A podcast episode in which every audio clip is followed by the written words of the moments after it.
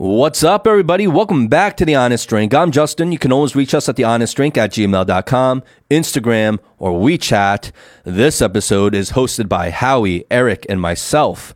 And our guest today is a professional trail runner. She is an elite level athlete from America, but she lives, works, and competes here in China. And if you're into long distance running, you might have heard of her already. She kind of came out of nowhere, but has recently taken the China ultra running scene by storm, winning numerous ultra marathons this past year and crushing the record by over two hours in her most recent win. She also does workshops on mental toughness, which according to her is really what it's all about when it comes to running these insane distances. So today, we talked to her about what it takes to be an elite trail runner, what helps her push through the pain, her mindset on competing and trying to be the best at something, and also how she handles her recent success and her newfound fame. Really, even if you're not a runner, you can take what she says and try it out in all facets of life.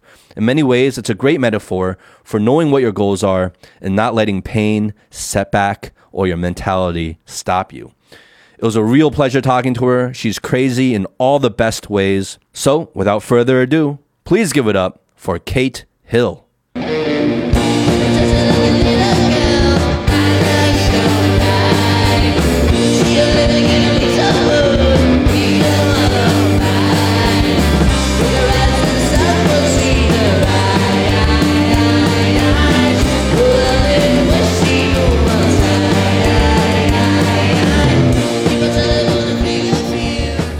It is, it's it, That's really good. Oh my god. right? Yeah.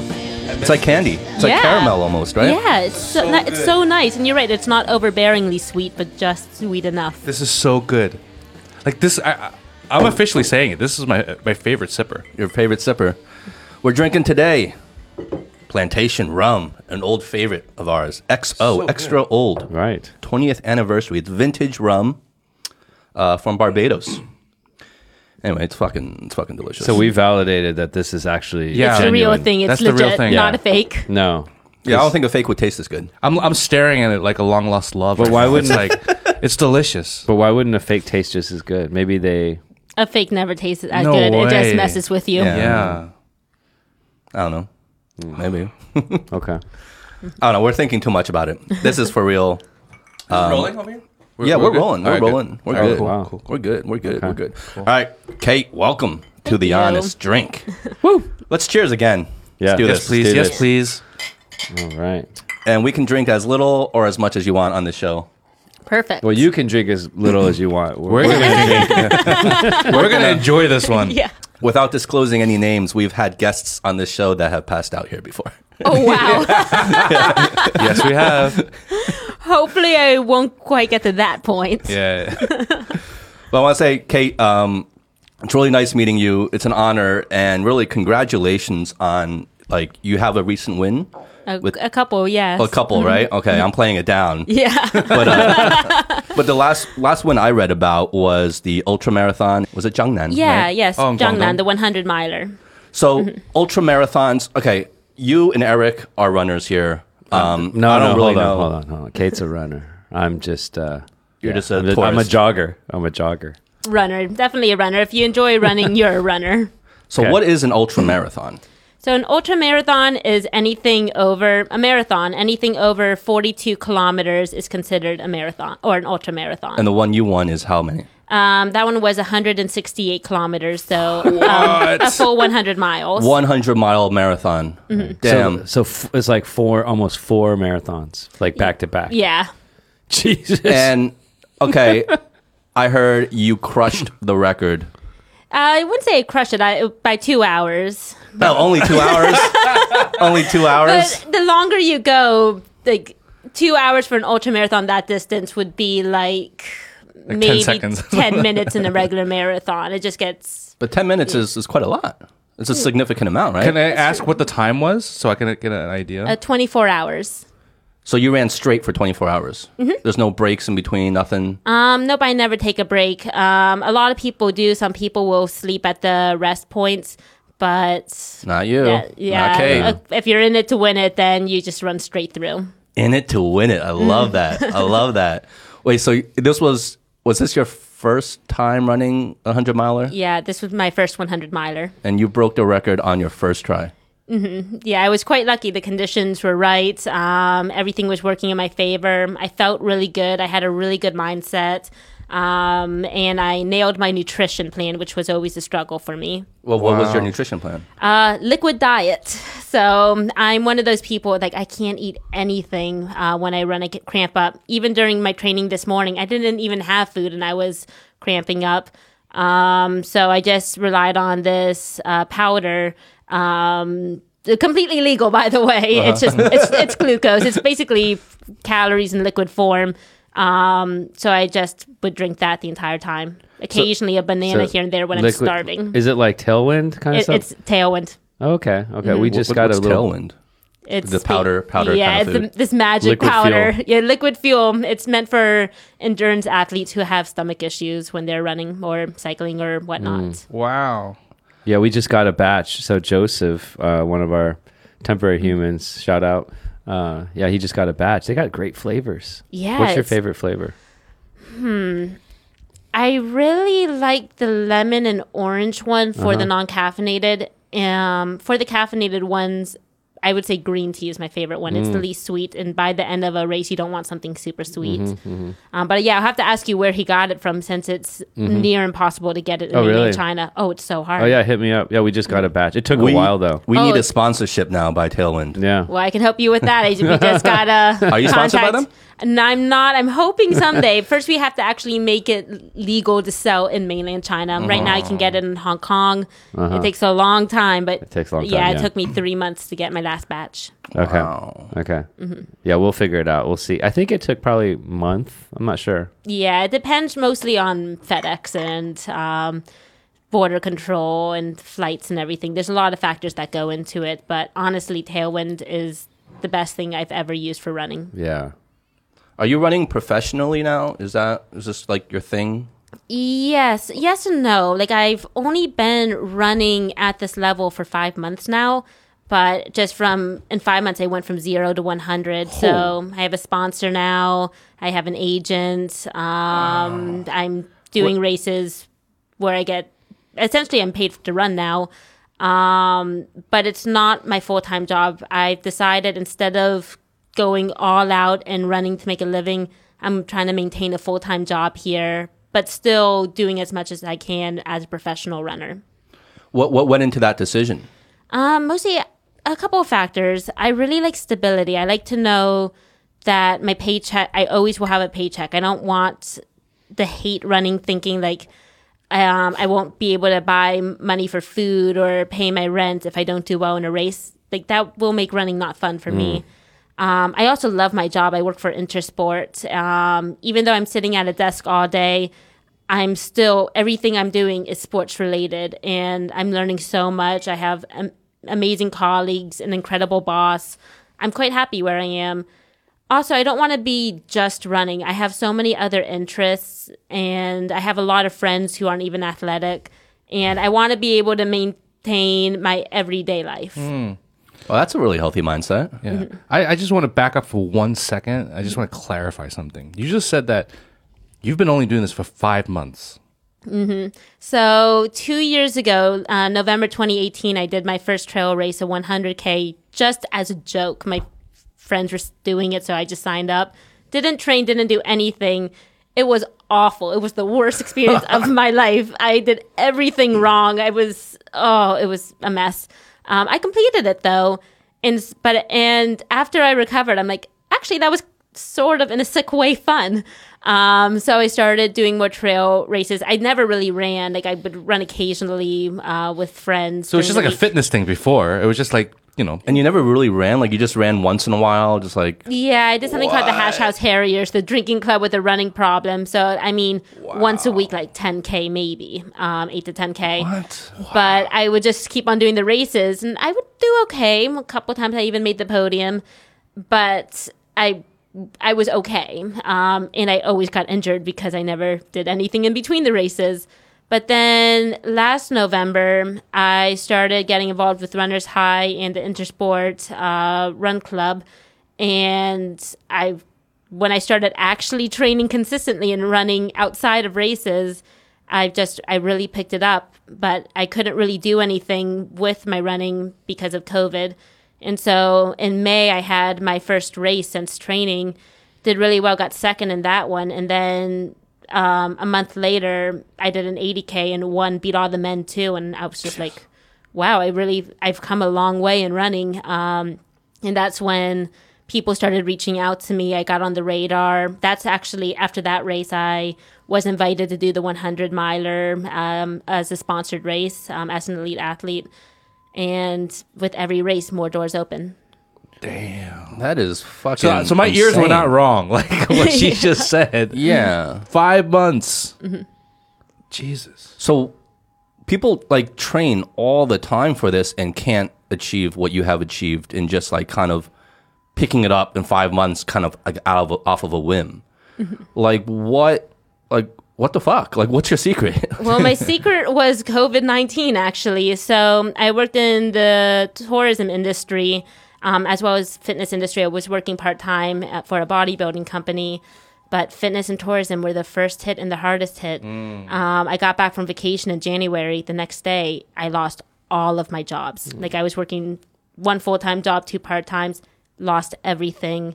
Um, also went through a really bad breakup, and so just I really thought I hit rock bottom. And so the only thing just to distract me from, I felt like I was going crazy um, and had no idea what my future was going to be like. I just started running, just did all the trainings, just went all out, um, tried to um, enhance my fitness. I started with F45 and it was a distraction. Just, it was the only thing during the day that got me out of my bed, out of my apartment and it's all that training paid off just having the luxury to really focus on it um, and i realized that not only was it just a distraction i actually genuinely loved it so now i can't even imagine my life without running Wow. so like you didn't know you loved it before you started doing it. yeah i mean i enjoyed it i enjoyed the races but bef- prior to november i would say seven, 2017 I hated running. Like you asked me to do 100 meters, no, that was a death sentence. Um, I was more into bodybuilding then, and so then for a year I tried to run casually with friends, focusing more being in the gym. Um, did both horribly. Like you can't bodybuild and run at the same time. It doesn't work. Um, and so I just started going more towards running. It's more social, more fun.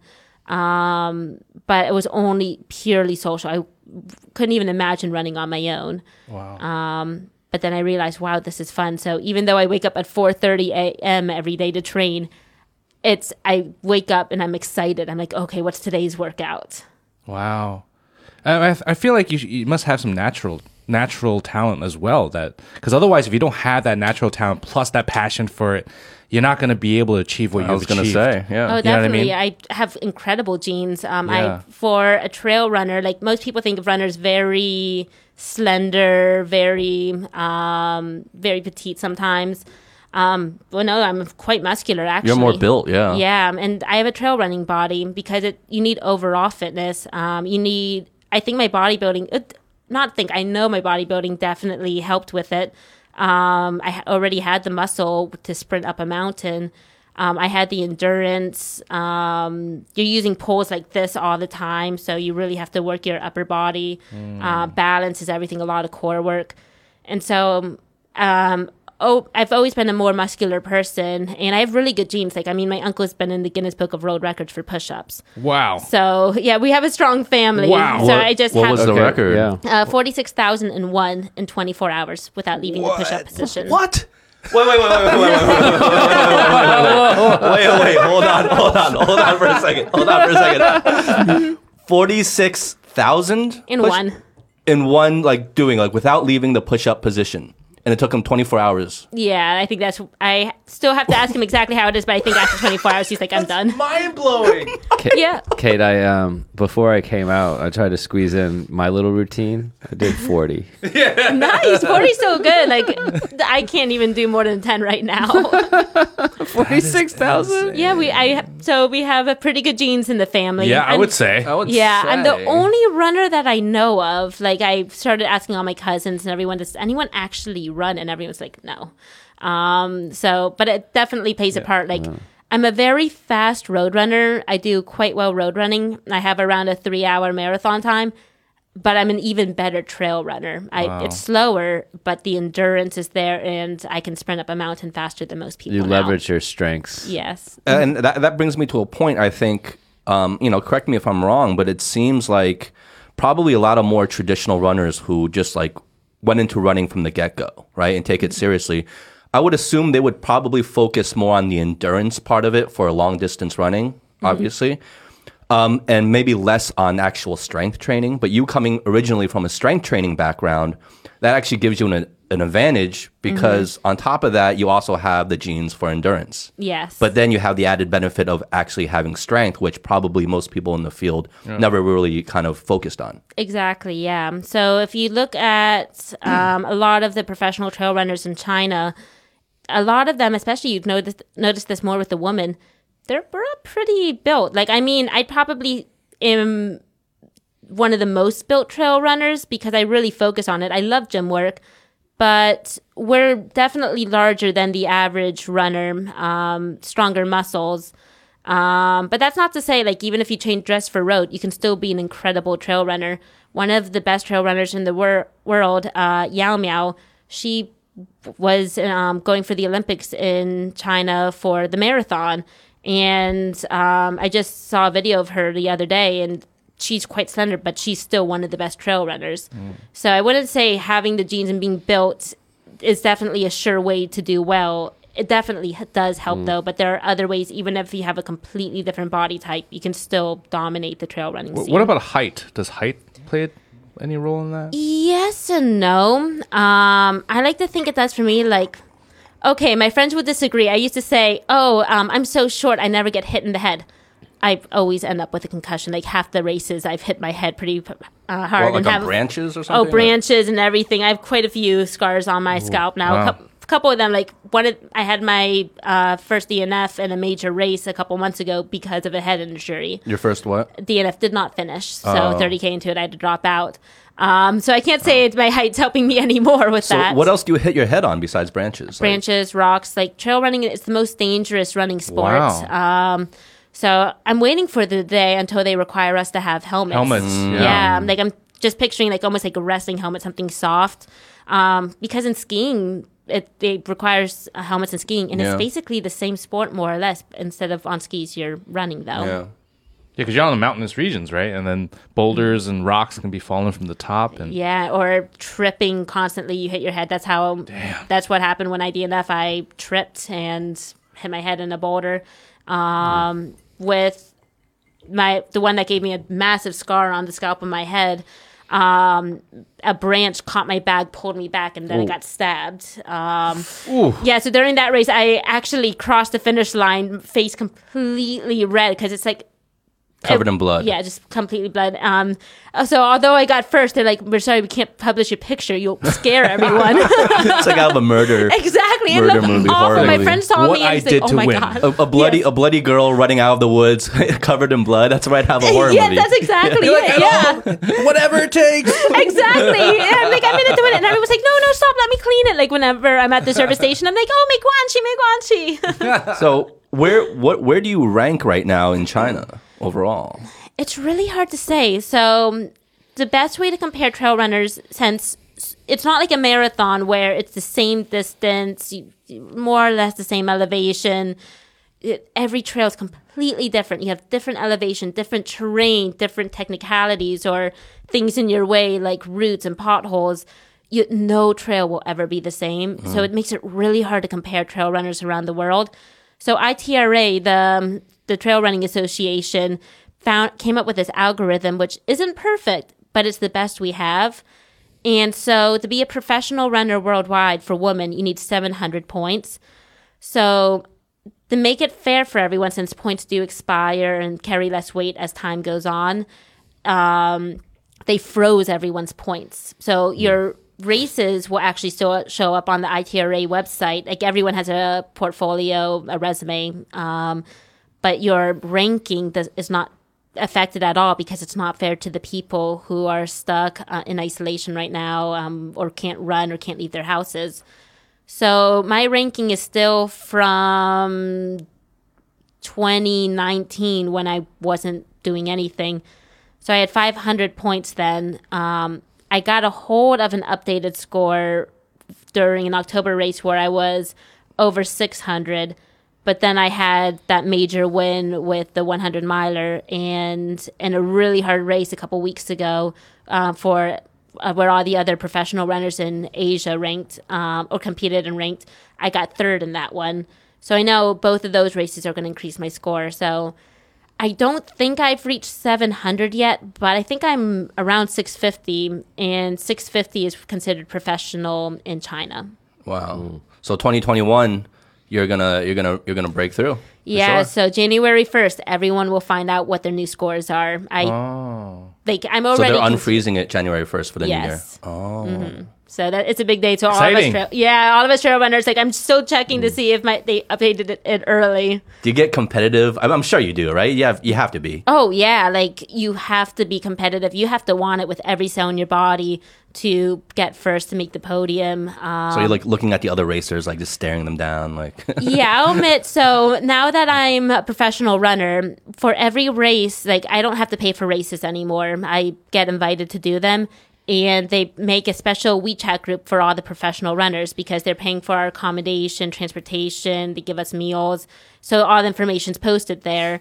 So I now I know most of the names. There's so many of us runners, and I'm recognizing the people in my category. So the, the um the people who do like the 100ks. Like I'm a very long distance runner, and I can kind of eyeball it's like uh, where I'm going to like. You never know; anything can happen during a race. But I kind of know where I'm going to be uh, compared to this person.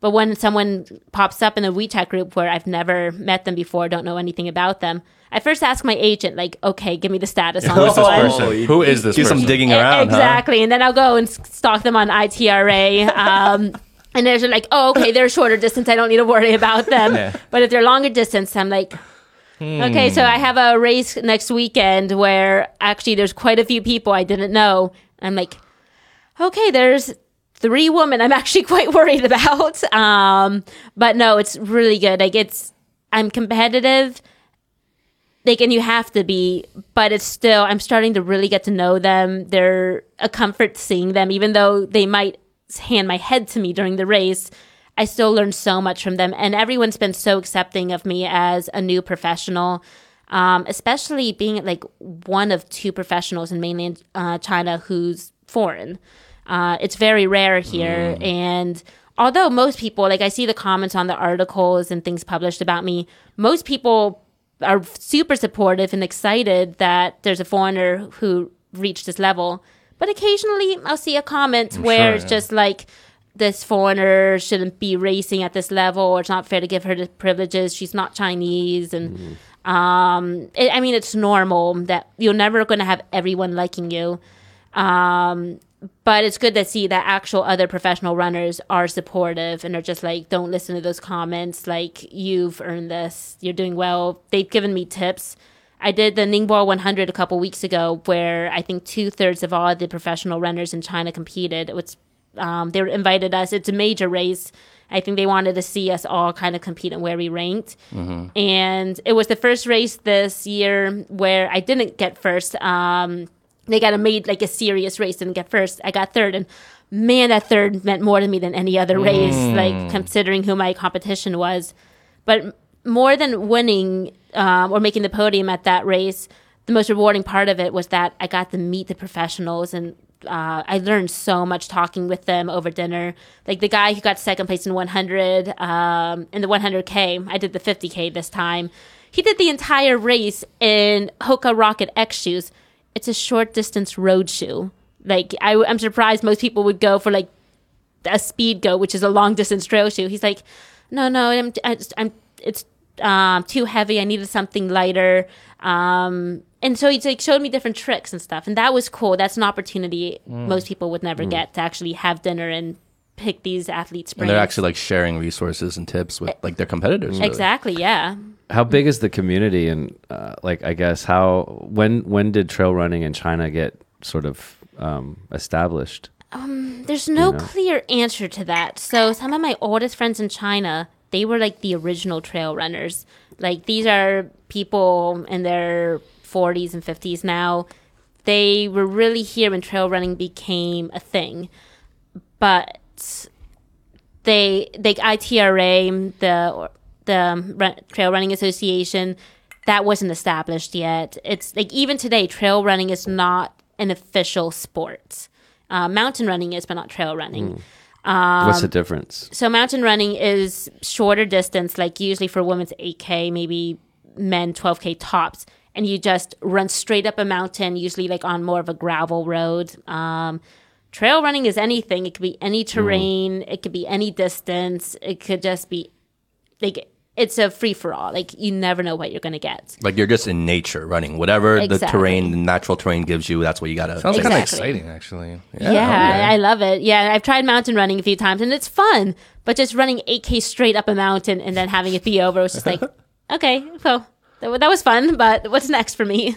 Do you think? Do you think you have like um a target on your back because like you come out of nowhere and you're taking the whole like like um trail running scene by storm, winning all these races, and the people who have been doing it for a while, you know, the elite, the other the other elite competitors, they must be like looking at you and be like, who is this girl? And then you know, kind of like painting a target on your back, like okay, we gotta we gotta watch out for her. Um, yes and no. So, I mean, I don't think anyone would ever admit it to me. Like, everyone's always, of course, very nice, very polite. Um, one of my largest competitors, um, she's a woman I beat in the um, 80K when I was no one. Um, and she, like, we joke like because we keep on bumping into each other at races. We're do- she also lives around here, so we do a lot of the same races.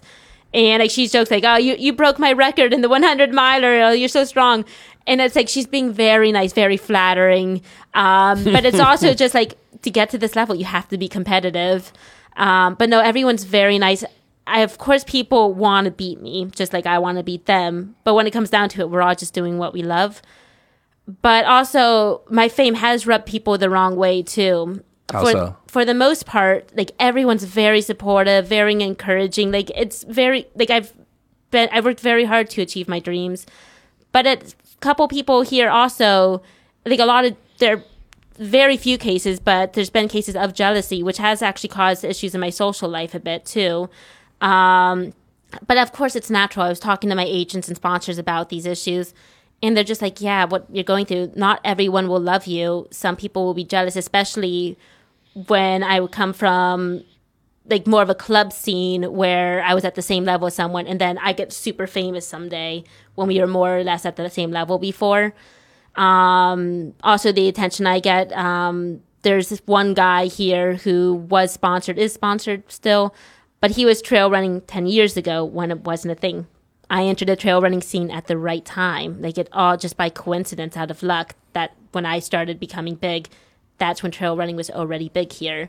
And so it's just like the, like he, I will never know like who's the more talented trail runner. Like we're talking a decade apart now, but it's also just like I'm he should have gotten where I was too, like the sponsors, the praise and everything too, but he it was just not the right time. So there's some jealousy. Well, how did these how did these issues manifest? Like jealousy, but how does it manifest and affect Um, you? well, it's affected me like socially um, a bit. Like, I mean, these people would never tell me these things, but I've heard from other people. Um, it also caused problems with a former coach of mine too, um, where I actually had to switch coaches recently. And it just people won't say it, but you can tell with body language, um, comments, and things like that that are thrown, and just word of mouth too. And it's like I understand it, like. Like they want to see you fail? Is it that don't kind of thing, or like what what is the problem? They're spreading like talking shit behind your back. I, I really don't know. Like the thing is, I never really dove into it, but it's things I've heard and the things I've had these gut feelings about. Because of course, everyone's okay. Not everyone. Quite a few people do uh, treat me differently now. Like not like a bad way. Uh, most of them, they realized you're they're next to someone who did, is did become pretty famous in China pretty quickly. Um, my closest friends are just like, no, you're still Kate. They still give me shit all the time. Um, but some people I didn't quite know all that well. You can just tell with body language. It's just like they think it's really cool, but they're just almost as if you're think about like if Angelina Jolie comes here, how you'd act around her. Um, but then it's also you just have this hunch feeling that it's not just the warm feeling you got before from these people. But it's very very very few but it has it is something that does make me sad. It's one of the downsides of this new fame. Um but then again i was told this is very very common So is it something you're kind of more uh, conscious of now in terms of how um, you might act or behave um, with other people, knowing knowing this, knowing kind of like the trajectory you're on, or are you just kind of like you know I'm just gonna be me, I'm comfortable in my own skin, you know who cares what they think, or are you kind of more mindful of like okay like you know maybe I need to be a little more humble or kind of just tone it down or whatever it is I don't know. Yeah, well, I'm a very confident person, and that's really the trick to all this. I'm confident in my abilities. I know I'm not the best, but I'm confident enough to know like I'm doing well. I have the right mindset going into the races, and I carry that mindset with me around. I know I'm a very talented runner. I've done things most people couldn't even imagine, but I try my best not to rub in other people's faces. Um, and so when I'm talking with people, I I'm an open book. I like I say it how it is. I'm it's not just work, it's also talent. Um, but then when I am around people, I try not to rub it in their face. Like when I won the 100 miler, I was in so many articles. I had my WeChat contacts increased by like 500 people. I don't even know how they got my WeChat contact. Most of them, I had all these professional athletes contacting me to congratulate me. Um, I had a couple offers for agents and sponsors. Um, and I was just in so many articles and like all over WeChat. It was like 15 days of fame, more than.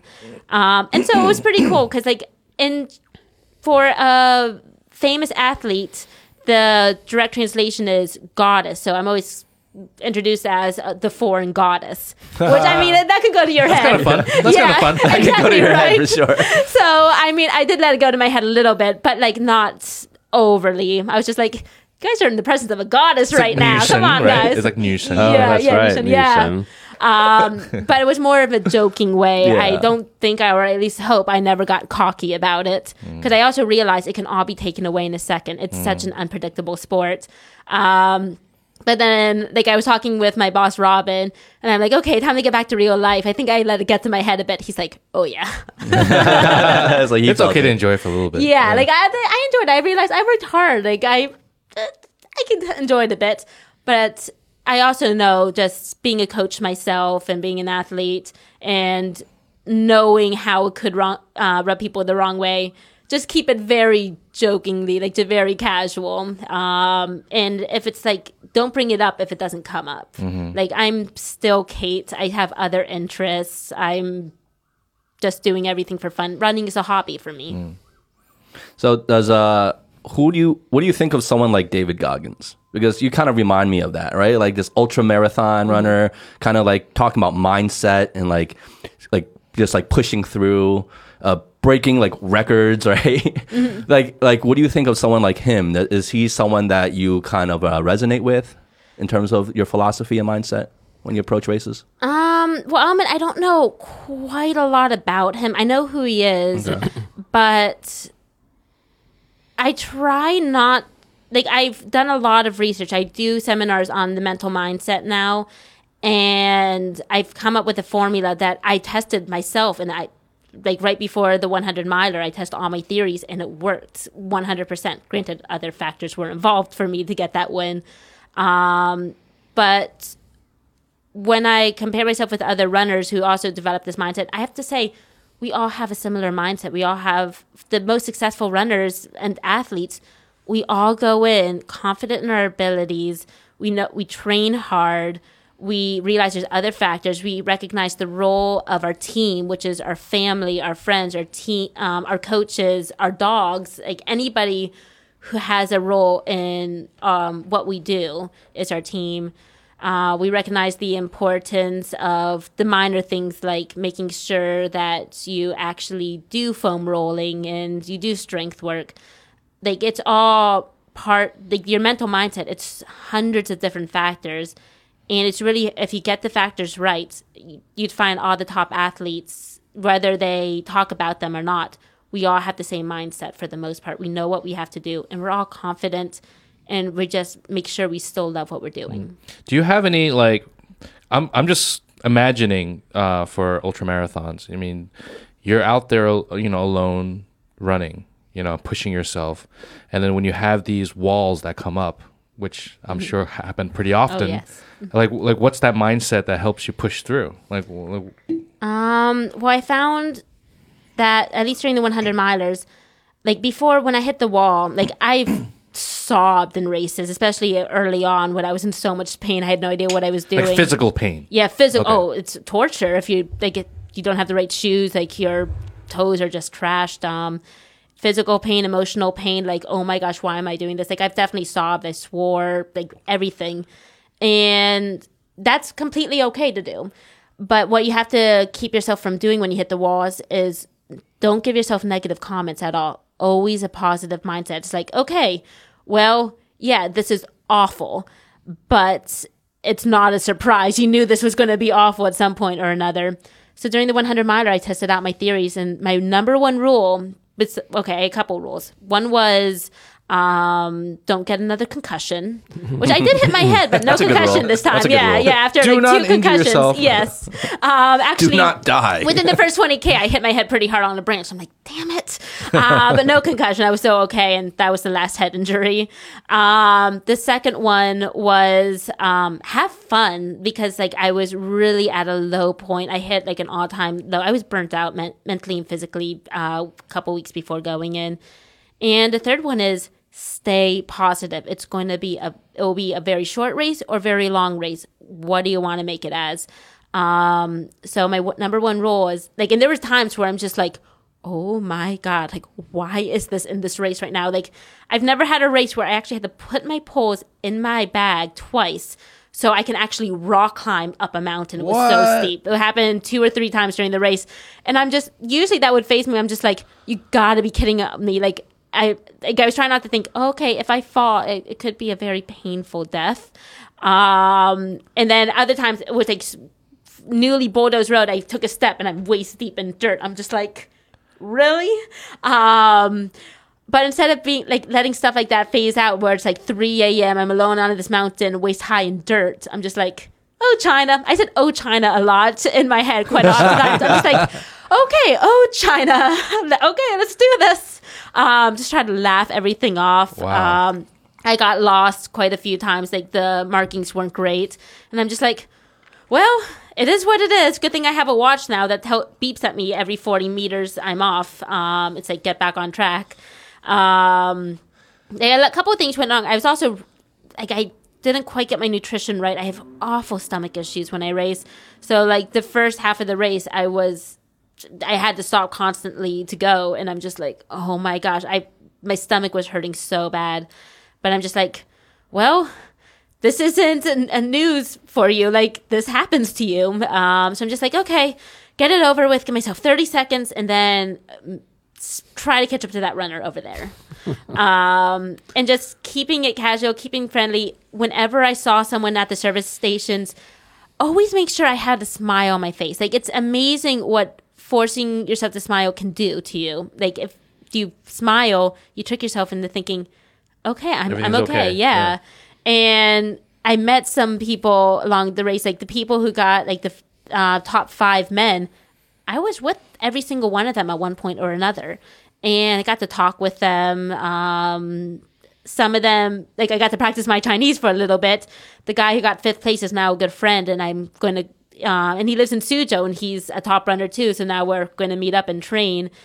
But I just always kept everything positive, and I'm 100% convinced that's how I did so well.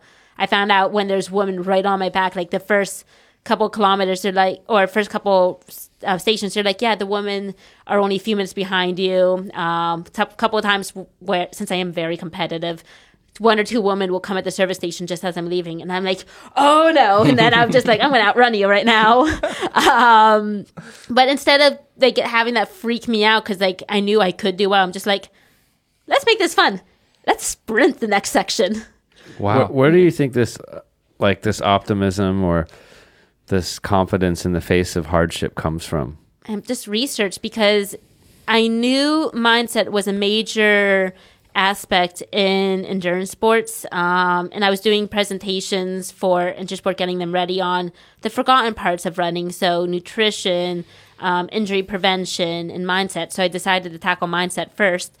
And just interviewing so many elite runners, reading about them, reading books to get the presentation ready. I'm like, okay, well, I'm going to give my first presentation very soon let's put this all to the test. So everything I learned, I just I used a 100 miler as a test, and it worked 100. percent because I'm trying. I'm trying to um, put my, wrap my my mind around this because it's one thing to say, yeah, you gotta stay positive. You gotta, you know, keep your mind in the, in that in a good in a good place. It's another thing is when your freaking mind is yelling at you. this fucking sucks. What the hell's wrong with you? Blah, blah, You know what I mean? That voice is loud. Mm-hmm. Like like and Yeah, it's like we're drinking rum right now, sitting here. It's easy to say, "Hey, be positive," but when you're in so much pain, you're alone out there on the trail. It's dark, it's damp. You're, you're oh, I can't even imagine what you're going through. Yeah. Like, how do you actually stay positive? Well, what helped with me was a motto. So I tell everyone I meet, pick a motto. Your things are going to shit. Pick a motto, and that will um, make you cheer up a bit. So before, I always had this motto: every step cl- um, closer, take every step you take is a step closer to the boys. The boys being my dogs. Like I think about my dogs all the ah. time. you visualize. Your Yeah, dogs. it's like I just oh I do anything to be on the couch cuddling with them, maybe with a good book and So like, everyone needs to have that like thing, whatever it is for them, right? Exactly. For you, it's your dogs. Yeah, and then I st- had a couple more. I'm like, okay, I need one couple more mottos in case that gets old during this. So another one, um, Yingnan or Shang. I have it tattooed to my leg right now. It means um, just basically overcome any challenge thrown at you. And so I'm like, I'm going to do that. Like 2020 was awful. That was, oh my gosh, it's been an awful year. Yeah. What a year, huh? Yeah, so I'm just like, How's it? What, what what's happened in 2020? I don't know. yeah, you forgot already. Well, Kate won a race. Yeah. but it's just like okay i just overcame what most people would think as like a china fail and return home um i've done worse than this like at least this is a much longer race but remember your first one where you lost every toenail um was a bloody mess You, you you you ran a race where you lost every toenail. yeah i didn't know back then for trail running shoes you have to pick a trail running shoe two sizes larger than your normal running shoe your feet really swell. Um, yeah, no one told me that going into this race. I, I wasn't prepared at all. Like I was in so much pain. I learned I have That's ITBS. like torture. That's literal torture. Like it was taking, like- torture. yes, yeah. Um, yeah, and I had ITBS, which is just agony in your knees. Um, something that you either have or don't. I didn't know how to take care of it. I didn't even know I had it until that race. Um, so I'm like, okay, well, at least you're not in agony like that race. Um, and I there's things like that really helped. Um, and another motto that I read about um, that a lot of famous athletes use is "This is what you came here for." Yeah. Yeah, you knew Embrace this. it. Yeah, you like, signed up for this. You signed up for this. You knew what it was going to be like. Why are you complaining? Like you knew exactly what you were going into. Kate, I got to thank you for that one because that came in handy um, when we were in uh, Chendahu, and um, definitely it was. It wasn't super hard, you know. It was just a half, but um, throughout the race, it was like you know you could let up a little bit, and I'm like, nope, this is what you came for. And so when things got a little bit painful, you kind of pushed through. Um, so that was super helpful. Oh, I'm glad. I'm really Yeah. glad. Like I love it when people actually use the advice I give and say, "Yeah, that really helped." Um, for me, everything I learn, I I want to share with everyone else. Like I am where I am today because of free advice, free trainings, and the best way to thank those people, I think, is to pay Give it back, forward. Yeah. So it makes me really happy to hear that the advice helped and that you're using it. Oh, for sure. I took lots of notes. Um, so you gave um a uh, a workshop, right? Um, a couple of weeks ago, and it's about mental strength. And I remember you saying like the key success success factors. There are like three key success factors uh, as far as like being an athlete: physical ability, how hard you work, and the mental game. For this workshop, you only talked about the mental game. Can you tell us a little bit more about sort of like how you came up with this workshop? I mean, it was like two hours of just like packed like hardcore like you know like if you want to run a 100 mile race and you want to do well like go to the workshop. Yeah. I need to adapt it too to make it suitable for other distances as well. But yeah i, I did tell everyone i can talk a lot. My boss was actually saying man when you said it was two hours i didn't think it actually used up the full two hours. Um, but yeah i decided the mental strength um, like those three key factors they're not my original idea. That's something i read about but I decided to really hammer on the mental game because your mental ability is so much more than your physical ability. Like, okay, maybe not sprinting 100 meters, that's not purely physical. Um, But when you're out there for, I'd say, anything more than like a 10K, it's really like you're, it's not going to be comfortable. There's going to be at some point, like you're going to be out of breath, heaving. You're going to be in physical pain. You're going to be bored. You're going to be like, you're going to be developing a blister. You're going to get cramps. Something is going to go wrong. They're very, very, very rarely, almost, it's almost unheard of for everything to go right during a race. Um, but what pushes you through is your mental strength. Like, okay, how, how much are you willing to endure? How much do you want this? And like physical ability, it's mental strength. It doesn't come just overnight. Going to my workshop, you're going to learn tips, but you're not going to have the mindset of gold after. It's something you have to work on. So you know what you have to do. You know the thoughts. You know the theories. Put in the practice every single training session, every race, every competition. Just constantly practice it. Like Um, apply it. Right? Exactly. It's like mindset it. is also it's just like any other muscle. You need to work it out. Yeah. you know? Exactly. Exactly. Yeah. So I decided to really hammer on the mindset because it's so forgotten. How many times when you're running, when you're thinking, okay, I have the right shoes on, it's I have the right clothes for uh, the weather, I have my water. Um, how many times do you think, okay, how's my mindset? How's my mental state right now? People don't think about it. It's such a forgotten area, and it's really the most crucial factor, in my opinion, after the necessities of getting the right pair of shoes and stuff like that. Well, I think the distinction that you made in terms of you have to practice it, you have to mm-hmm. apply it. That's the only way it, it- you're actually going to inherit the, these mindsets, right? Exactly. I think that's a really important distinction because, like, we talk about a lot of things on the show, right? And there's a lot of people, you know, you read a lot of books, you, you try to absorb a lot of information. And for a lot of people, that's, I feel like that's already good enough. Like, mm-hmm. oh, I, I read the book, I've mm-hmm. absorbed that information. But it just stays there. And it does that's it's kind of useless unless you actually actively try to apply the mm-hmm. information you're absorbing Exactly. right? Yeah. and i think that's that step that maybe a lot of people including myself that we kind of get lost in sometimes. We don't really think about. We stop at okay i've read the book. I've read the rules. I've, I've heard the tips. And okay i'm good. I have it in my brain but it doesn't do anything if it just stays in your brain you have to actually apply it and make use of it and see if it works for yourself in like real life situations Exactly. Yeah. And in terms of everything I gave in the presentation, I threw a lot of information at all the participants. Um, so when I was decide when I decided to put everything to the test, um, I chose the 100 miler to do that because 100 miles, you have time to put everything to the test. But for the shorter races, really focus on one thing. Um, like for me, it was just like I'd say I put everything to the test in the 100 miler, but the main things I wanted to work on was staying positive, um, and make sure you're loving what you do. So there's so many other things I could have hammered too, but those two were the ones I definitely forget uh, many times, especially after like my mental breakdown a few weeks before the race, where I was just so burned out. I'm like, someone, my friend looked at me. She's like, "You're not loving what you do. You don't love running right now. You're not the Kate we know." And so it's like, okay, well, I'm gonna make sure like this race can go in so many directions. I want to make sure that I love every moment of it, even if I'm not physically enjoying it like that mm-hmm. last 20k. I I wanted to love the experience. was it things going on in your personal life that you had this like kind of breakdown or burnout, was just or was it physical?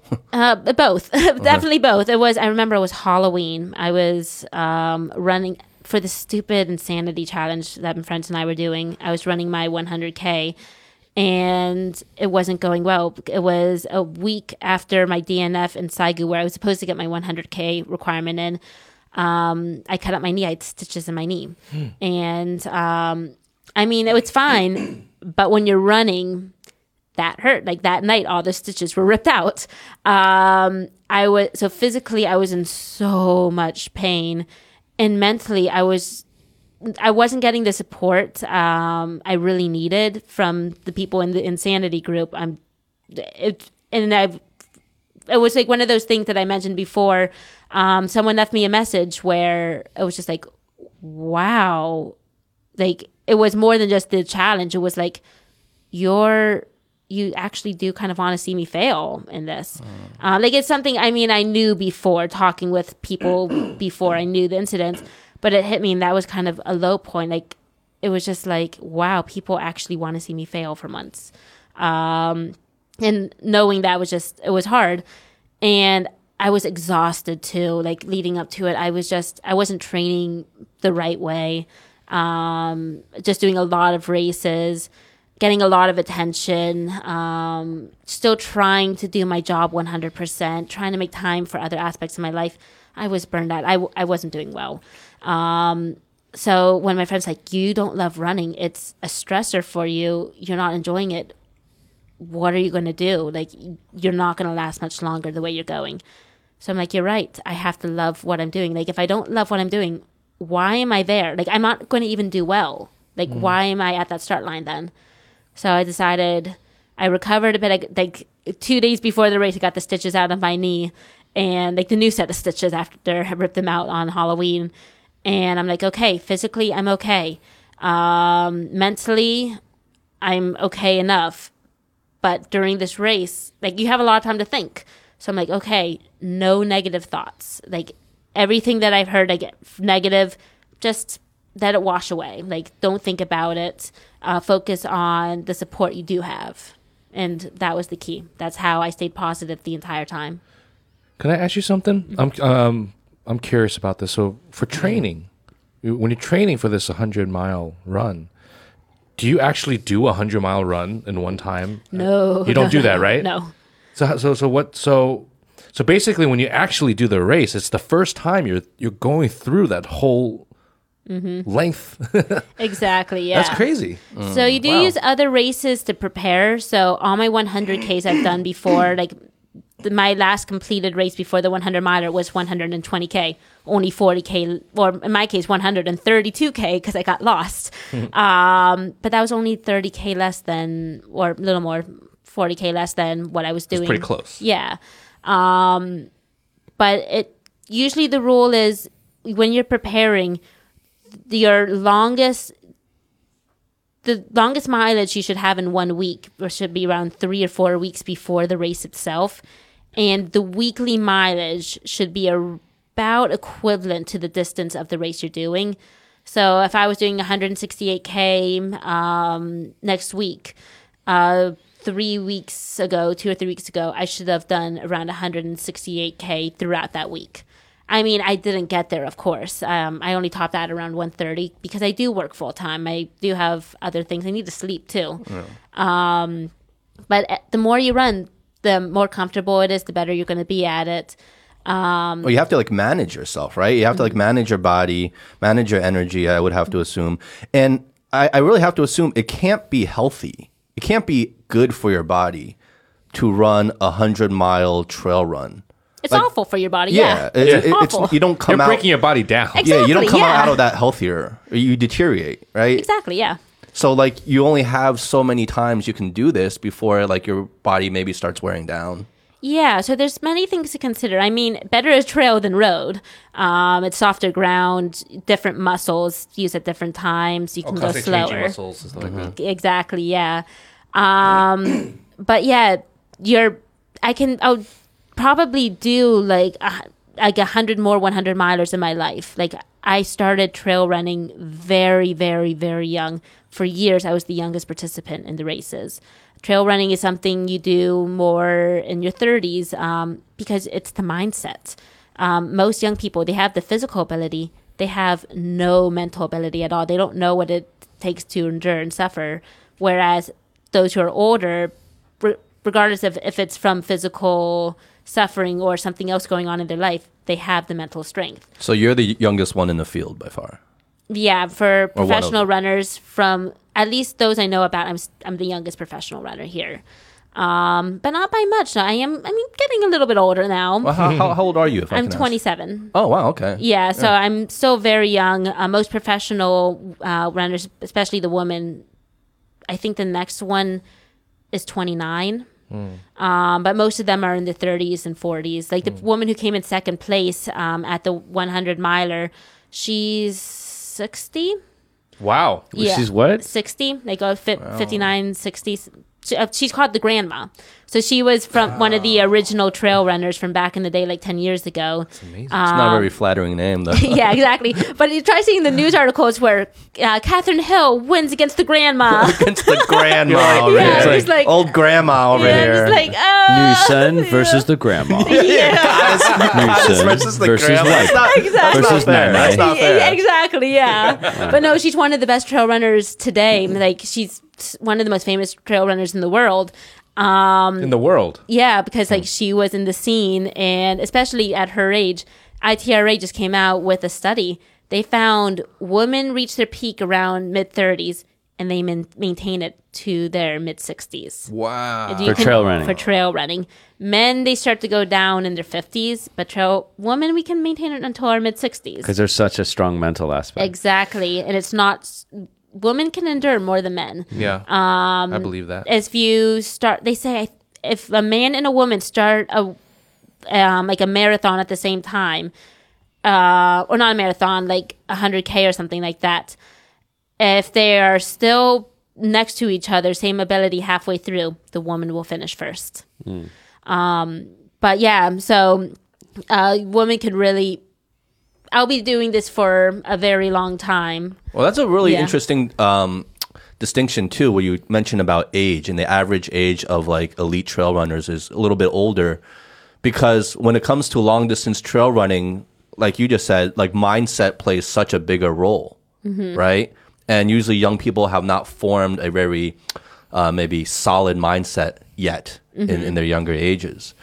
Is there anything uh, because you talked about kind of like um, things that you read or uh, tricks or rules that you've come across that you've actually tested and applied yourself um, in your races and you said you know these work what have you come across that hasn't worked for you Um. Well, everything is different. Everything that I've at least said works for me, but it might not work for someone else. Just as I've heard advice where, like, especially in regards to nutrition, nothing has worked. The only thing that works is Tailwind for me. Um, basically, liquid diet, where everyone else is like, oh, you can have more bananas or you can have gels and stuff. Nope. Um, or have there ever been like thoughts like rules like like staying positive is a is a is a is one of your rules right has there been another rule where you're like okay i'm gonna try this rule in this race and like midway through you're like this rule ain't fucking working at all you just kind of like just abandon it i mean have you have you come across anything like that I really ha- can't think of anything right now because the, those that I really researched were those on top, and their advice for them was winning advice. It was just I found with mental strength the rules are really kind of universal. Mm-hmm. Like they've done studies, those who have a positive mindset will usually always come up on top to those who are like, "This is awful. I can't do it. Oh, I don't have the ability to do this." They're ju- you're just setting yourself up for failure. Then um, I'm sure there are a couple of things, uh, mental tricks where it might work and might not. There were there is actually one thing like I say you have to want it with every cell in your body. I don't think anyone will um, disagree with me on that, but it's the extent of it. Like you have to make sure you're always doing this for yourself, not for the podium, not for your sponsors, not for point. You have to do it because you genuinely love it. but you do need to have that competitive edge where it's like I need I'm I need to win against these people mm. because that's what's going to give you like that cutthroat ability that mm-hmm. really might get you first by seconds. Mm-hmm. I feel like that's that's what's going to separate, you know, you from people with with only natural talent or just you know time or whatever. You know that edge, the extra edge, is because you really fucking want it. Like Exactly. And the Ningbo 100 a few weeks ago, I against all like this was my most competitive race to date against all the elite runners. Um, I won third place by less than a minute, and that's because I was running. I was doing well. Like second place just passed me. Um, I'm like, okay, I still make podium. I hear someone say Kathryn Hill. I realize it's someone else, another woman in my category, and I sprinted. I had, I didn't think I had any more energy left. The AQI was like way over 200. I felt awful. oh awful. shit, But that was like I still The had another fire. yeah, I had another kilometer and a half to go. I sprinted with every cell in my body, like put everything into it. I'm like, I am getting this podium. I'm not letting this person catch up with me. So she yelled your name. Yeah, to, like, like- let you know she's coming for you, kind of thing. Or But I think? I feel really, really, really bad about this actually because she's also sponsored by my sponsor, and she's like, "Oh yeah, like I think she maybe wanted to run together." oh shit! I apologized to her after. She's like, "Hey, Kathryn, Yeah. let's do this." And And you're like- like, "Fuck I'm like, you." I'm- remember screaming, "I'm sorry!" Like Buhawi Sabtuabuchi and sprinted. She's like let's do this together, sister. and so I back there like, sprinted because I knew like third place. Like I really they kind of need that right now for my professional career. And so I remember sprinting. My agent saw me um, like 300 meters before crossing the finish line. She's like, "Wait." Is, is there a woman behind you? I'm like, yes. And she's like, run um, and then like she crossed the finish line like less than a minute after me, and wow, yeah, and I'm I'm just like I'm so so so sorry. She's like, I understand, I get it. wow, that's yeah. hilarious. I think it's sneaky for her to do that. That's sneaky. Well, like. Not, I think you did the right thing, and you were like "buhais." It wasn't like "fuck you." Yeah, exactly. Getting dirt in her face. I'm You're so like, sorry. Yeah, yeah. I felt bad because, like, for her, like she didn't really I mean, we all kind of need podiums, um, but I mean, it's a race, right? yeah, it's it, a race. is a race, It and wasn't she's grandma, just like, And you guys it? are No, it wasn't like- grandma. It's like grandma. It It's was like, not grandma. expected. Um, but it was just like she completely understood. She's just like, I get it. Next time we'll run together. I'm like, eh, maybe. yeah, we'll see. Well, you were talking before about like motivation. I would think like going back to the idea of like, um, I guess you know, you didn't say this word, but I'm gonna say like haters, like people who might want to see you fail, um, who are jealous. I mean, that can be used as pretty high octane fuel to motivate you to win as well, right? It has actually. It really, really has. Um, so with my ex coach, we've had a really, really bad falling out. Um, I think many factors go into it. Um, it wasn't a good match for either of us. It was just more just out of convenience. Um, and it's affected work as well um, because my coach did also he was associated uh, with my job. And like when everything kind of blew up and um my boss was just like okay well it is what it is. He's not taking sides which of course that's a good thing. He's not taking sides. It's whatever's going on between me and my ex-coach is between me and my ex-coach only. And he's just like well the only thing you can do now is just do as well as you can in your races. Like this is a lost cause. Don't don't like um it's affecting you socially in the work area and in your professional running career. But the best thing you can do is not let it get to you. Um and so actually it was during the Ningbo 100 my ex coach did something quite sneaky. He texted me. He basically more or less it was blackmail. That's all i'm going to say He blackmailed you or tried to blackmail yeah. you. Um, and he started up right before Ningbo 100. Like he sent the message hours before I got to the start line. Trying to rattle you a little bit. Exactly. It was it was sneaky. It was trying to rattle me. And I found out. I told my boss I'm t- come 100% transparent with my age and my boss everything about it. Like people who need to know. Like it's not something I talk about openly. It's a dispute between me and my ex coach only. Um, but he did try to rattle me. But at that point, like I knew enough. It's just like you're trying to rattle me. You knew how much this race, how important this is. So I just muted the group chat and I told everybody in the need to know, like, hey, I muted my group chat. I muted these group chats with this person. I'll get back to them after the race. And then when after the race, I checked the message. He went through with the, what he was blackmailing me about, and I'm just like, okay, well, I still did incredibly well. Even if I wasn't a little bit shaken up before that, I don't think I could have done any better, like considering who my competition was. But yeah, so there are people out there who like very these are very very very few people. I can only think of 3 people who haven't taken my fame quite the right way. Um they will try to do things. And but then I talk to my agent and my sponsors and they're like this is Normal. yeah, it's normal. This happens. Everyone will go through it Like this is the game. this is yeah this is the game and it's like basically this is the reality what are you going to do about it are you going to let it rattle you or are you going to go on with your career and doing what you love and so Haters gonna hate. exactly Well, they say the biggest fuck you is success, right? Exactly. Yeah. So my boss is just like, just do as well as you can. Focus on that. Uh, focus on your next few races. Um, and he was right.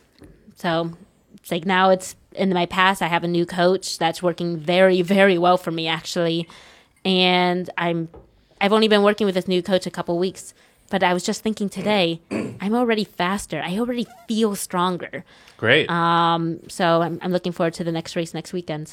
Oh, it's next weekend. Yep, I, I was just told. Oh yeah, by the way, you have a 100 miler next weekend. A hundred mile Is next that, weekend. is that how it comes? Oh, sorry, up? not 100 miler, 100 kilometer. Um, but no, Ah, I was supposed to do. Yeah, oh, oh, that's easy. well, um, I was supposed to do uh, the Xiamen Marathon. Um, like for, I need to get a sub three marathon time for uh, sponsorship requirements.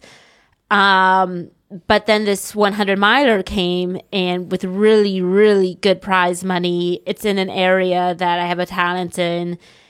It, and like, I don't, like, although I could do very well at Xiamen, just talking to my agent, coach, sponsors, everyone, I would do probably better and I could get more rewards, more benefits, further reach my goals with this 100 kilometer race versus Xiamen. And then I can just do another marathon two months later. Well, so what goes into because that that's fascinating to me. Like what goes into that decision making? Like you know because now with an agent, with sponsors, you being professional, you're on the radar. You know, inevitably it turns more like you know it's, it's obviously it's a passion, it's a sport, but now there's a business aspect to it. There's a mm-hmm. commercialization aspect mm-hmm. to it now. So, what goes into your decision making? How has that changed how you go about the sport and choosing what races you do, how you do it, and your whole kind of you know strategy? I guess. Well, I'm really bad at saying no. So if I had it my way, I'd do every single race. Um, but this is why I agreed to an agent, um, an agent who also knows my new coach very well. And actually, the other day, my coach is just like, give me the schedule that you and your agent are thinking about for this year. Give me the list of races you want to do, rank them A, B, and C, with A being the most important. And um, at this point, I just want to run. Like, I love running. I want to maintain that love for running. I want to make sure it always kind of stays more of a hobby rather than a career for me. Like, it is definitely counts as like a part time job at this point. Like, I get money when I run now, but I need to make sure I don't ever financially depend on it or do it for monetary purposes. And so my agent, she's constantly texting me with races. She's like, she looks at races that are very famous, very big, that can help increase my image, reputation, as I am a celebrity now, especially on media. Like, you, it, you can't separate the two. Um, professional athletes are also media stars. Whether or not they actually control their own media is another uh, thing, but you have to be big on media. And so she's like, okay, do the races that will either get your face out there or the ones that come with a lot of money.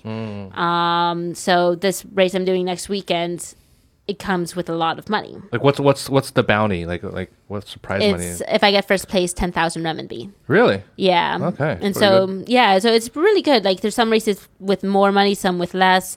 Um, but she's picking those ones because also like I'm an American. I'm still a young American. I still have grad school loans to pay off. My coach, my new coach isn't free. Um, I still I have two dogs that have vet bills. Like I'm like I'm doing what I love, but it, just because I'm a professional athlete doesn't mean I make a lot of money now. Mm-hmm. And so I do have to think if I'm going to do this more often. Although I get my transportation, accommodation, race fees, I got paid for now. It since I am giving up an entire weekend, it, it is nice to get something in return, like almost as like a part time job. And so my agents and um, she's really just choosing races that either help me become more famous or come with prize money so I can pay off my everyday life expenses. That's great. I mean, that's her job, right? Yeah. Like our, our last guest, we had uh, Dr. Ryan Thorpe on, and he was basically saying this, he's a writer, he's an author, and he has a literary agent um, and publishers that he works with. And basically, he was basically saying the same thing. You know, like as a writer, you know, you kind of see yourself as a as an artist, or in your in your uh, context, it's an athlete, and then you have to kind of balance that business aspect of it and the publishers or literary agents kind of role is really to think about the business how do i maximize your profits from this mm-hmm. right Exactly, yes. And it's a one one situation with her. I have a very unique situation. I've, I'm actually so lucky. So my agent's actually she turned into a really good friend of mine. We started hitting it off before I we even considered an agent role.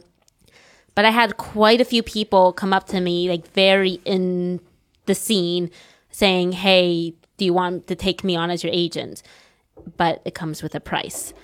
For my agent Diana, she's like, "I'll, I'll do it for free." Like I, I don't have quite the connections as everyone else, but like I have nothing else to do. Like she's right now a freelancer, and it's just like when I go to a race, usually like she can she, can stay in the hotel with, room with me. She, I, I'll try to get her a free entry as well. Uh, when I get a product like for Ningbo, I won so many prizes. Um, um, like in addition to a monetary prize, a lot of different products, and like the products I'll never use. Um, like I use what I know, and what I know is working for me. I don't want. There's no reason for me to change now. So I'm like, okay, here you go, Diana. Have all this. She's like, awesome. yeah Um, so it's kind of a win-win situation for her as well. Like managing me, it's experience for her. She could say, "This is my first athlete client." So, so you were her first like she wasn't really an agent before this Yep, I'm her first. Um, she was just someone you really trusted and exactly. she was capable Well, that's important too. Yeah, Trust is a of huge course. thing. Exactly. Yeah, I met her at the Jiangnan 100 race. I remember the first time I met her was before I won the race. It was bib pickup, and she just called out my name, Kathryn Hill. And I'm just like, who are you? And she's like, I re-. she was the translator And then you in the foreign off. group chat. Yeah, she was the translator in the foreign group chat for it. Uh-huh. And she's like, I recognize your face. Um, I think she knew a little bit about me because I won another Jiangnan race before. And she's like, yeah, just let me know if you need anything. And then when I crossed the finish line, she was the person kind of, I think, assigned to like just being a foreigner, like just kind of make sure I was okay. And we just really hit it off. I remember just hours after the award ceremony, the two, like I was waiting for my friend to finish up a 100K he was doing. Um, so we just sat on the stage and just like talked for hours and just got really, really close. Um, and then like recently, she's just like I was telling her about the different offers and sponsors, like sponsorship offers, and I'm just like I I don't want to focus on it. Like I I don't know, I don't have enough experience. I don't like I have a fantastic community, a fantastic resource here, but no one's ever dealt with something quite at this level. She's like, well, I've, I'm not an agent before, but I can be your agent. I, I know the brands. I, she's a trail runner herself. She's native Chinese, educated in the States, so she has both worlds going for her. She's connected to everyone, and her- good friends are my main sponsors now. So um, it, it just like it seemed brainless. I'm like, yeah, be be my agent, definitely. Um, and so far, I think she's doing a fantastic job. Like this is new water for both of us, and we're just kind of going for it. It's like, okay, well, we'll see what happens. Um, right now, it seems to be benefiting both of us, so we're like, okay, we'll, we'll just roll with this. That's a cool story.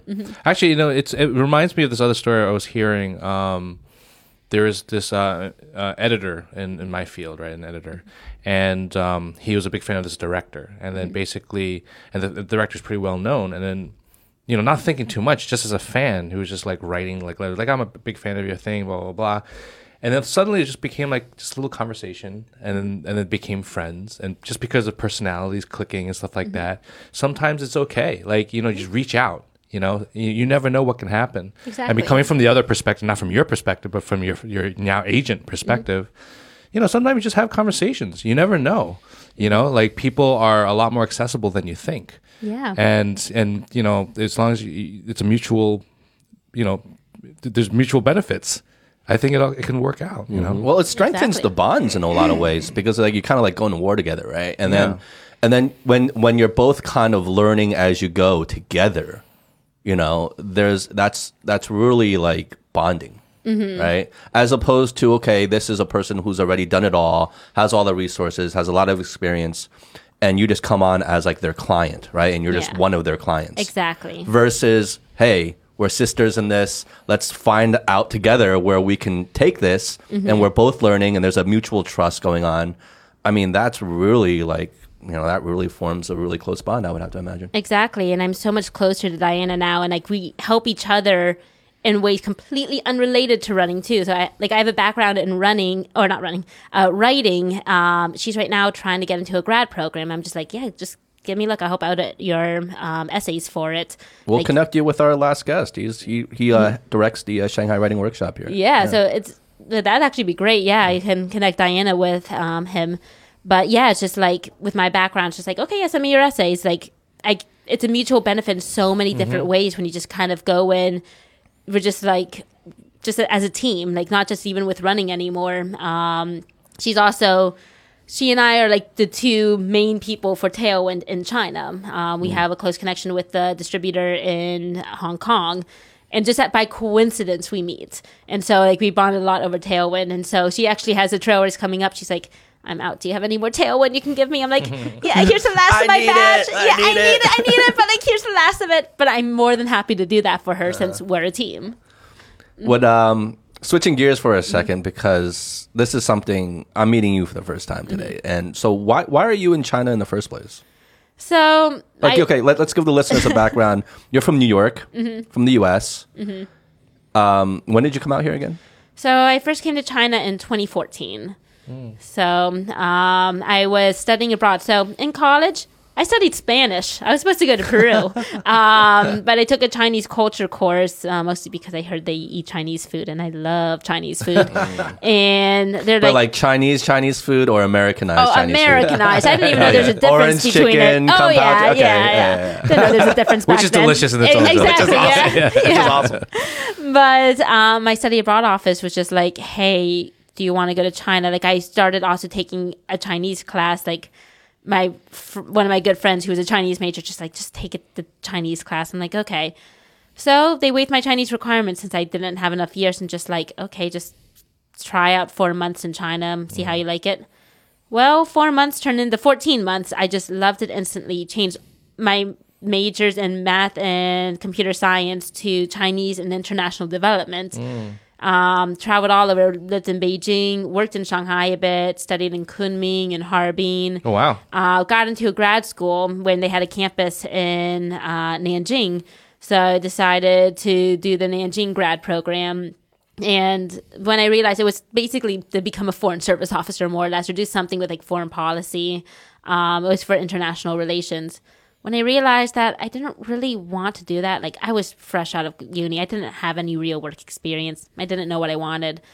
I just moved. I uh, worked for a bit, an internship in Yunnan again, and then I was like, okay, I need to stop moving around. And I've just been working in Shanghai, just kind of in industries that I love, and just doing exactly what I want to do here.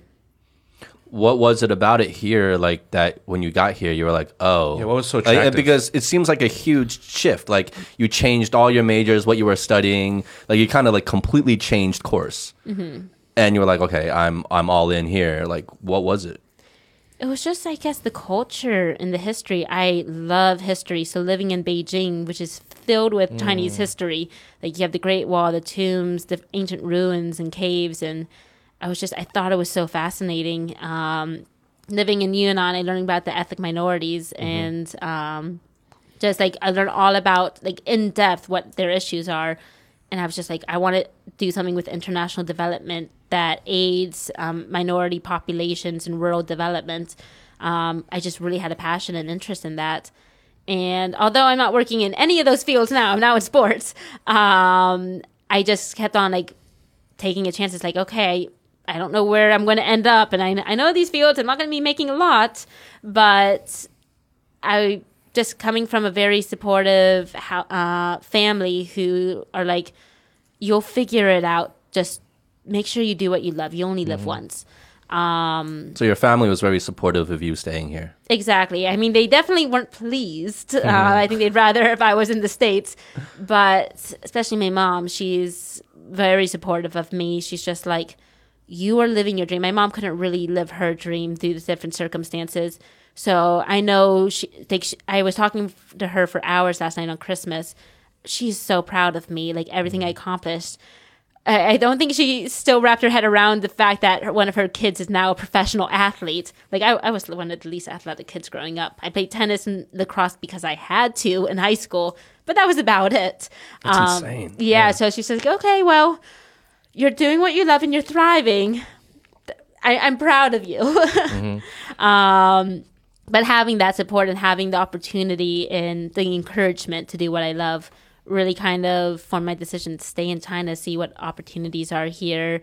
Um, I feel more at home in China than I ever did in the US, just culturally. Interesting. You know what? what? Um, one big point I'm getting out of what you're just saying that I think also would resonate with a lot of our listeners is the fact that you had your own direction before, right? But then you came here and experienced something totally new, mm-hmm. and you pivoted. Mm-hmm. You know, and being able to to pivot your direction and your focus, and sort of like just living life as you go, is really important because you don't know what you really love or what you really like or what you're even good at until you experience it. Exactly. And I think that's a big thing for a huge thing. for young people, you know, Yeah. to understand. But I think you're also fortunate because you you had that clarity at a young age, mm-hmm. right? And I mean, I'm assuming uh, you're you're not married, you don't have kids, right? yeah, no. So you don't have those responsibilities to kind of, you know, lock you down, Exactly. and you had a certain freedom to kind of be like, but n- nevertheless, like you had that clarity to be like, you know, you know what, I'm not going to get stuck in something. I'm not going to allow myself to get stuck in something. I'm just going to regret. I'm going to be miserable doing, um, just because it might pay the bills. I'm going to go out, take a chance, and look and commit to something that I truly am passionate about. That I am happy doing. right? Exactly. And that does take courage to do that. Um, for people who are lucky enough to have that yeah, clarity, lucky is yeah. huge. You, you you're really lucky. Yeah. Right. When I was your age, I didn't know what the fuck I wanted to do. I had no idea what I wanted to do. And I wish I had some sort of clarity back then where I can be like, hey, change course right now, stick to a track. And by now, you know, maybe I would be somewhere with that, right? Mm-hmm. And that that's that's clarity is is so important. And then some people get it too late where like I said, they might have a family, they might have kids, they have other responsibilities, other lives that they have to take into account at that point, and their tolerance to risk and taking chances drastically decrease. Oh, definitely. Yeah. Like my mom always said to me, do what you want to do now. Live your life now before you ever have a kid. Um, that I think it's a regret my mom um, had. Like, I mean, my mom, she had a really good life, and then she had me and Steven, and i I know we are the best things that ever happened to her. Um, but she had to make a lot of sacrifices, do a job she did, doesn't love, um, had to make a lot of choices in order to provide for my brother and me. And I think if she didn't make those sacrifices, I wouldn't be where I am today. Like, I don't even know where I'd be. My mom has done so much. And so she said, that your kids are going to be the most important people in your life, and your life will, like, all of your choices will be affected by how it affects them. So just do what you want. Travel now, live your life now. And she's just like, she just wanted me to always follow my passion. So I had two major pivots going from what I thought was secure with math and computer science. Like, I mean, it's interesting. I still really am fascinated by those subjects. Doing something that's like, okay, Chinese and international development. Well, it could go really well, it could go really wrong, but I'm interested. So, okay, we'll do this in China. Okay. And then when I fit, uh, shifted my focus from like nonprofits, rural development, and history to sports, where my mom's just like, she's like, wait, what? yeah, she's like, you in sports? Like, oh, okay, okay, like, And it's not even like a mainstream sport. It's like trail running. and you're like. Exactly. and like I hated running growing up. Oh my gosh, you couldn't get me to run at all growing up. Um but she realized like she sees how passionate I am. She's never seen me run. I've never really ran in the States before. But I update her all the time. I'm like, oh, I'm going to another race. I like when she talks to me um, when I talk about running, I know she can sense how passionate about it and how happy I am. She, I been sending her all the articles I see about me. She can't read any of them; they're all in Chinese. but like she Well, recognizes. some of them have English. Yeah, a couple of them. transcription, Yeah. yeah, So, um, yeah, I sent her those, and she's like, "Well, you're you're doing what you love, and you're thriving. You're really like you're doing it the You're right way. it. Yeah, You're doing you're it. doing it. Like, so I actually had a very long conversation with her last night. Like, it's been a long time since, like, due to the time difference, um, where I could really sit down with her and talk about how everything's going. Um, it's like it- it's one of those heart to hearts that you don't have all that often. And she's like, okay, well, there's still a lot of COVID related things that need to be taken into consideration. A lot of um, like the impact of COVID and uh, both of our lives. But she's like, don't give up running. Like you're you love doing this. Um, basically, she's like, yeah, you have the right mindset in this.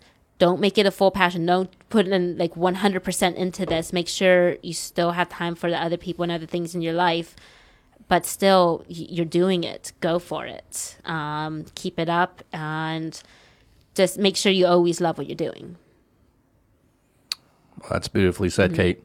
That's really beautiful. Is uh she still in New York right now? yes Okay, she's they're okay. yeah she's Okay, handling like, everything okay yeah everyone's okay. It's just lonely holidays everyone's um, has to stay put for the most part but it is what it is.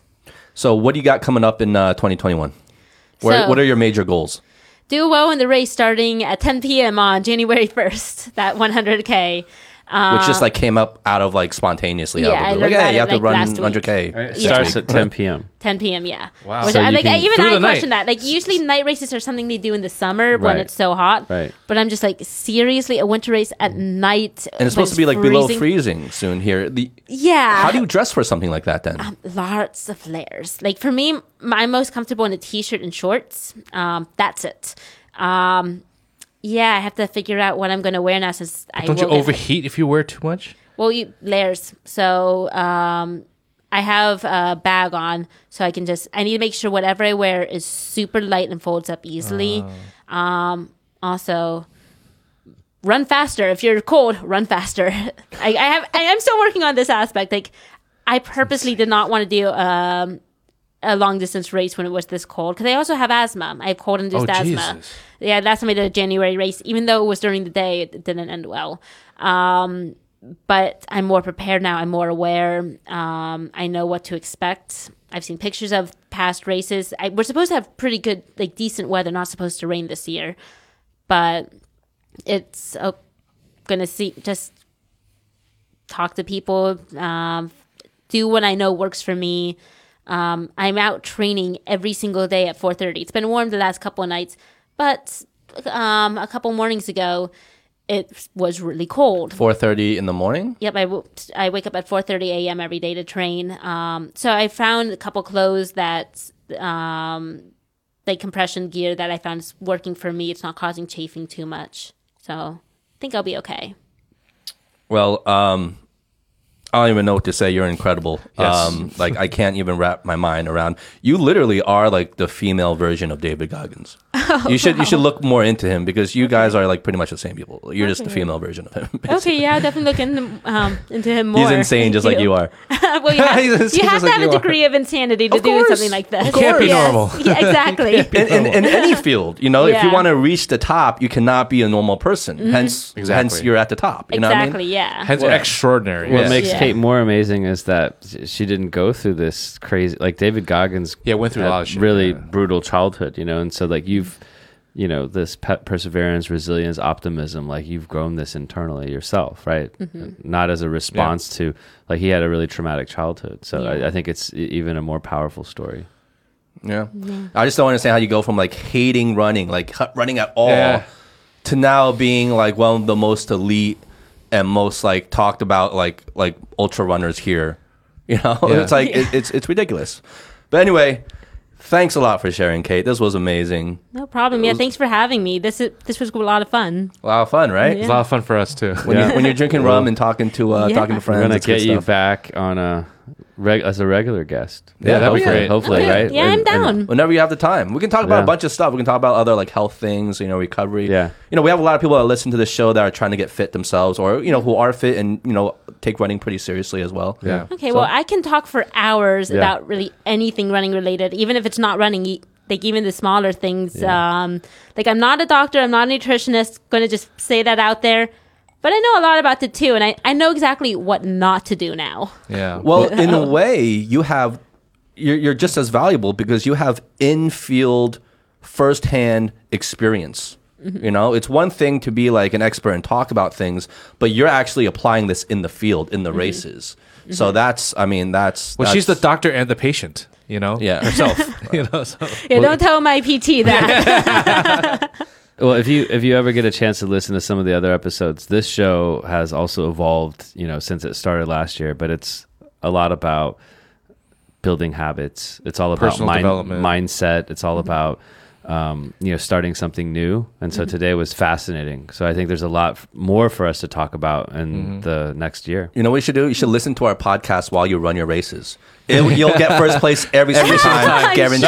sure. Positivity. For Yeah. the um, um, easier races that aren't too tactical um, and training, I listen to ebooks a lot. I get so much reading done now that I'm a runner. Yeah. Wow. Okay. But I was thinking, like a lot of people are saying, you should really start listening to podcasts.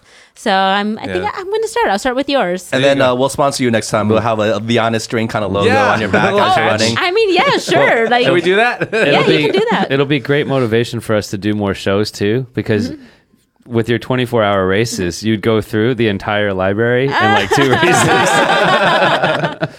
Well said. Okay, I'm down for that. Cheers, Challenge Kate. accepted. We got you. Cheers. Cheers. All right, good luck for your race. I Thank know you're going you. to dominate. Oh, thank you very much. Yeah, good luck in the new year, and we want to see you keep doing your thing, Yep. keep succeeding, keep winning. And uh, it was really great to know you, and we'll have you back on soon. Sounds good. I'm looking forward to it. Thanks for having me. Cheers. Cheers. All right, guys, that was Kate. This is the honest drink. we were drinking Plantation XO rum, which is delicious, and we will keep 20th drinking that. anniversary. We're gonna keep good. drinking this. Everybody's trying to like. I noticed like how he's trying to talk with a raspy voice, just so people will stop saying, "I can't tell the difference." they can't tell the difference. I- I, Seriously. think no. Someone in the comment section had a really good point. They were like, Watch the um, videos. Yeah, watch this. watch the videos. Yeah, watch the and You'll video. get like Yeah. Put know. the f- put the face to the voice. Yeah. Hey, for people who listen to this podcast who don't know, we do have another video album and a video channel you can look with subtitles for our short clips. So if you're listening on Ximalaya, we have a video album. You can t- just search THD, there you'll see it. Um, if you uh, if you're not on Ximalaya, you can look on Bilibili. We're uh, catching up. We haven't posted all the videos yet, but we're catching up. We have a on video channel there now, huh? or on YouTube. Um, it's still the older episodes, but we're still trying to like catch up with our archive of all this episodes. It's a lot of work. But anyway, um, just to let you guys know, Join We us on WeChat. we love you all. Be good. Be well. I'm Justin. I'm Eric. And I'm Howie. All right, guys. Yeah. Merry Christmas. All right, well, it's, it's already going to be past Christmas. Past Happy New Year. Happy New Year. Yeah. Happy New Year. Okay. Peace, guys. We love you. Peace. Bye.